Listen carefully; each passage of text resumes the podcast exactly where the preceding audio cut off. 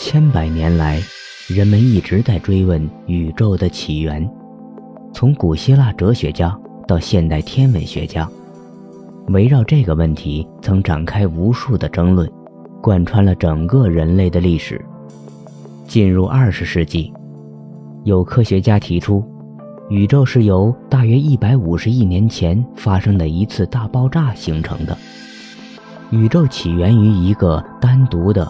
无维度的点，在爆炸发生之前，宇宙内的所有物质和能量都聚集在这里，并浓缩成很小的体积，温度极高，密度极大。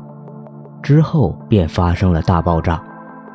大爆炸使物质四散开去，宇宙空间不断膨胀，温度也相应下降。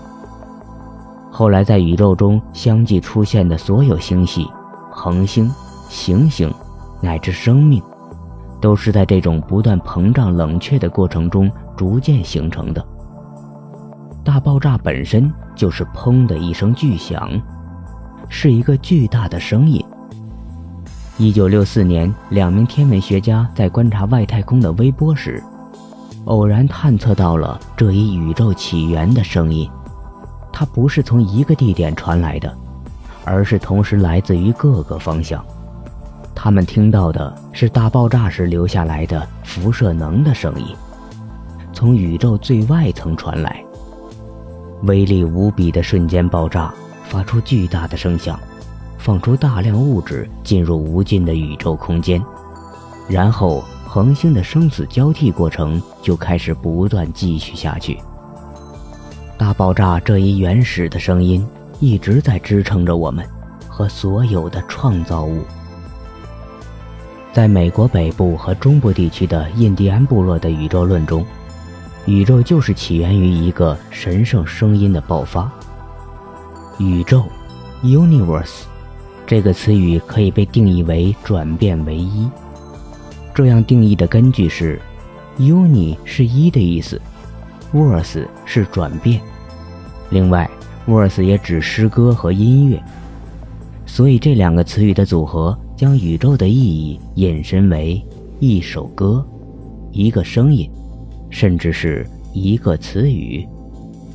这样，从最初的声音开始不断的震动，产生声波，并随着整个宇宙的运动轨迹，声音的震动波被传播开去。科学家们研究证实，这个宇宙上的所有事物，小到亚原子微粒，大到整个银河系。都是不停运动着的，并发出相应的振动波。比如原子，由永远运动着的能量微粒组成，并不停地振动着，发出一定的声波。这个原理就好像石子投入水面，产生波纹，并不断地荡开。在时间和空间出现之前，最初的声音蕴藏在完全的寂静之中。宇宙大爆炸之后。震动就开始了，形成一种脉冲，并不断扩张成为声波，产生无止境的泛音和低音。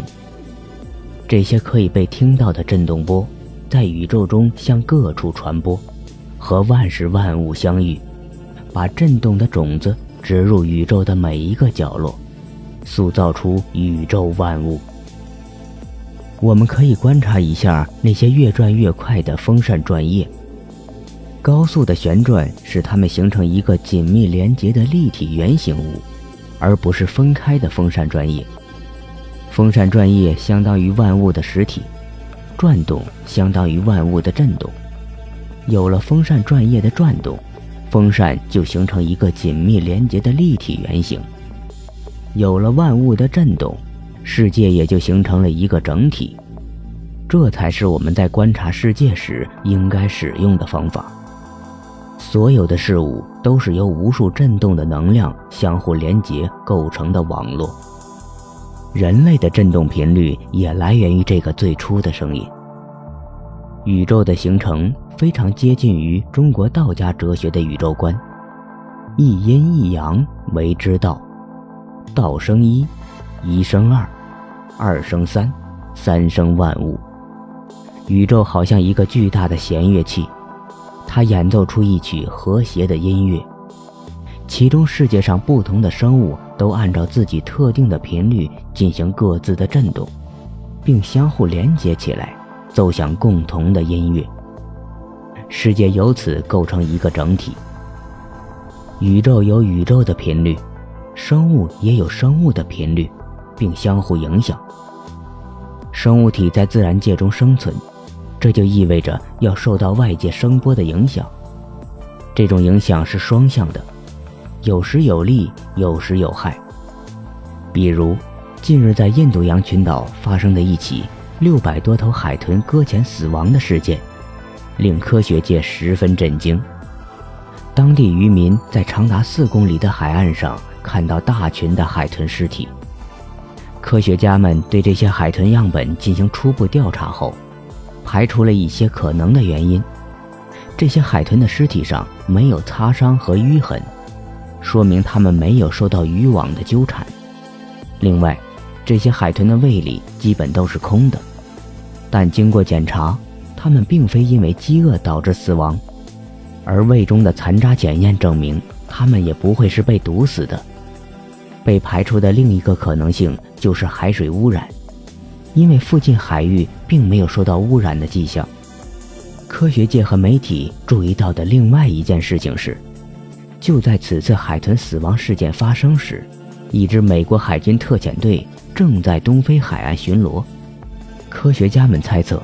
海军潜艇的声呐可能扰乱了海豚的频率，从而导致它们的死亡。另外，在美国佛罗里达群岛发生过一起类似事件。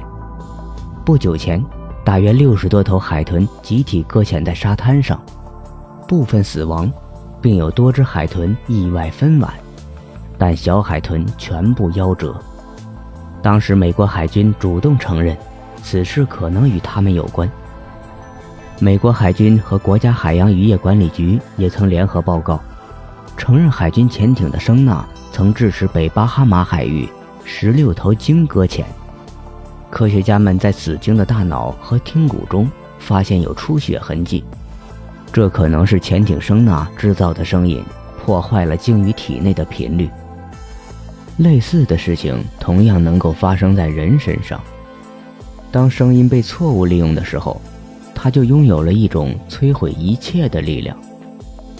曾经有一位法国工程师，发现一种哨声能够发射出一种亚音频的频率，于是便将这种频率运用于人体。结果，当这一频率首次在他的一名技师身上做实验时，那名技师的内部器官全部破裂，当场死亡。所以。只有当外界声音的频率与人体的频率相一致时，我们才能够获得健康。